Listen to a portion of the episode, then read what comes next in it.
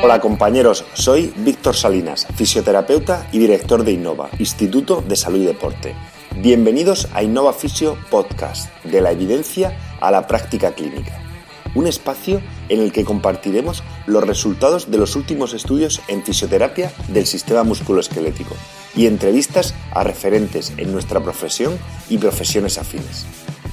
Todos tenemos unas agendas muy apretadas que nos impiden estar al día en nuestra profesión y por eso el objetivo de este podcast es hacer accesible al fisioterapeuta las últimas investigaciones de una manera sencilla, clara y con una evidente aplicación práctica. Estar al día en tu profesión está a tu alcance. ¡Comenzamos! Hola compañeros, bienvenidos a un nuevo episodio de Innova Fisio Podcast.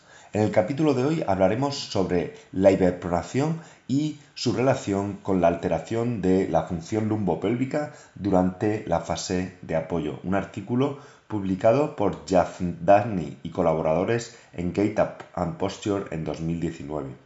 Sabemos que dentro de los eh, patrones eh, atípicos biomecánicos, la hiperpronación atrae mucha atención por su gran incidencia y existen estudios contradictorios en su influencia en las lesiones por una anomalía biomecánica. Si bien es cierto que un exceso de pronación, la hiperpronación, podría conllevar numerosas lesiones de sobreuso de la extremidad inferior.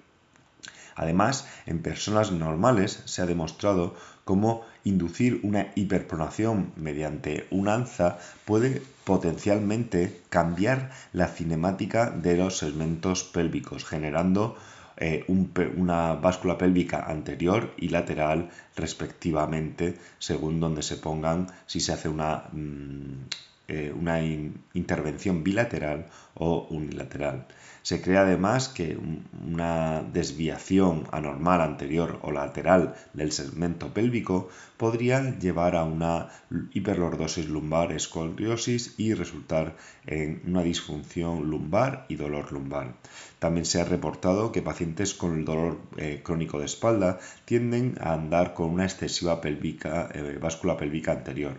Y aunque hay muchos estudios que se han focalizado en los efectos cinemáticos de la hiperpronación en los segmentos proximales, se le ha prestado menos atención a los posibles cambios en la función muscular que ocurren debido a una alteración de la postura y biomecánica del pie.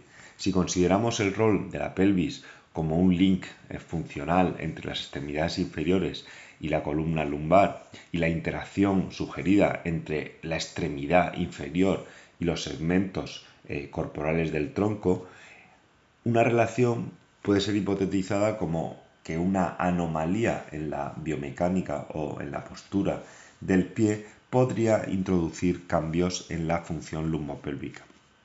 De hecho, una, una posición anterior de la, de la, de la báscula pélvica ha demostrado que aumenta la tensión o el estrés en la musculatura lumbopélvica. El objetivo del presente estudio fue, por tanto, analizar una muestra de sujetos, en este, en este caso concreto, mujeres asintomáticas entre 18 y 30 años, 15 con unos pies eh, alineados normalmente eh, eh, y por tanto neutrales, y 15 con unos pies hiperpronados flexibles. Para valorar esto se, usó, se usó el la escala del Food Posture Index, que, sabemos que es una escala de 6 ítems, que es válida y que es fiable para la valoración de este tipo de, problemas. Se, se, cogen puntos de 0 a 5 en que se indican una posición normal del pie, entre 6 y 9 que es pronado y más de 10 indican una hiperpronación. El test de elevación de puntillas eh, unipodal se utilizó para observar si eran eh, los pies hiperpronados en relación a los voluntarios. Los criterios de exclusión obviamente era si había habido algún tipo de cirugía eh, en relación tanto a miembros inferiores como el complejo lumbopélvico. Las medidas que se tomaron fueron medidas cinemáticas mediante ocho cámaras de, máxima definición y una plataforma de fuerzas. Y se medía la fase de apoyo de los pacientes. Se utilizaban eh, patrones de fuerza de los cinco músculos principales del tronco, que eran el erector espinal, el iliosoas, el oblicuo externo interno y el glúteo mayor. Y el componente vertical de las fuerzas de reacción se utilizaba para determinar de manera fiable la fase de apoyo. Bueno, en los resultados principales que se encontraron es que en la región lumbar la musculatura espinal tenía dos momentos de actividad durante la fase del, ciclo de la marcha y los dos relacionados con, eh, con el, apoyo del talón contralateral. El primero ocurría cuando se producía el, el heel strike, cuando el, talón golpeaba el suelo y al 20% del ciclo de la marcha y el segundo ocurría en entre el 45 y el 70% del ciclo de la marcha. Estos eh, picos de actividad servían principalmente para eh, contrarrestar la flexión eh, hacia adelante del tronco en relación a, las caderas y a los talones. El erector espinal era el músculo que se veía mm, observado en la hiperpronación durante la fase de, apoyo debido al incremento precisamente de esta inclinación anterior del segmento pélvico que de igual manera podría aumentar el momento flexor externo de la musculatura de la pelvis. En esta situación, una mayor actividad del, erector espinal podría ser necesaria para modificar los cambios posturales del segmento pélvico. En pacientes precisamente con el pie hiperpronado, el erector espinal llegaba a su pico con un significante retraso en comparación con los pacientes del grupo control. El ilosoas, por ejemplo, que también fue evaluado en este estudio, es un músculo que normalmente se, eh, activa concéntricamente desde la posición de última de la marcha, el toe off, hasta que se inicia la fase de swing y el objetivo es probablemente aumentar la estabilización lumbar. Sin embargo, encontraron que durante la última fase de apoyo eh, los picos que producía el iliosoas eran mucho mayores en el grupo de hiperpronación que en el grupo control.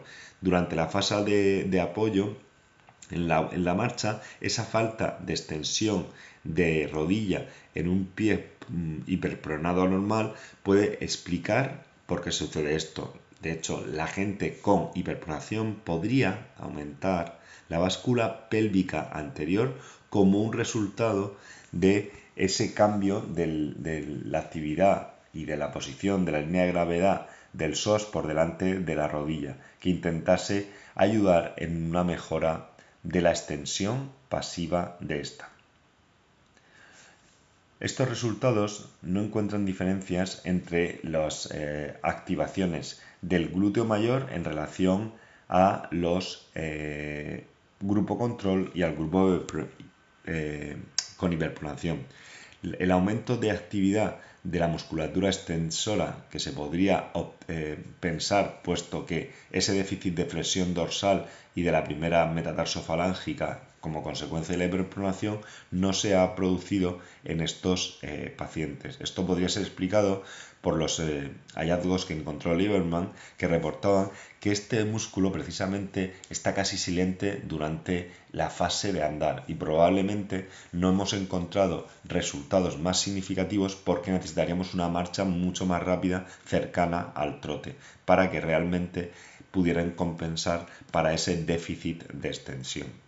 Las conclusiones principales que sacaron los investigadores fue la importancia de los cambios de activación que aparece durante la fase de andar, que precisamente es una actividad que se realiza cientos de veces durante el día y que en esta situación una hiperpronación exagerada podría llevar cambios proximales animales de la pelvis. Hay suficiente evidencia que demuestra un aumento excesivo de los picos de fuerza del erector espinal, del iliosoas y de los oblicuos en mujeres con hiperpronación y en relación a aquellas que tienen un correcto alineamiento de los pies. De hecho, el estudio Una hiperpronación lo que demuestra precisamente es retrasos en el pico de activación de la musculatura abdominal durante la fase de apoyo y de los erectores espinales tanto al principio de la fase de apoyo como en la parte posterior. Por lo tanto, una valoración de la, de la posición y la biomecánica del pie debe ser considerada como parte de los programas de rehabilitación de los pacientes con disfunciones lumbopélvicas y de hecho un programa de coordinación para mejorar la musculatura del pie debería estar introducido dentro de aquellos abordajes eh, multidimensionales de los síntomas lumbopélvicos. Si te ha gustado el podcast, suscríbete en la app o plataforma que utilices normalmente para escuchar tus podcasts, iTunes, iBox, Spotify o cualquier otra. Te agradezco dejes una review, una valoración o un comentario con tu opinión. Cualquier crítica constructiva, sugerencia o idea para mejorar será bienvenida. Un saludo.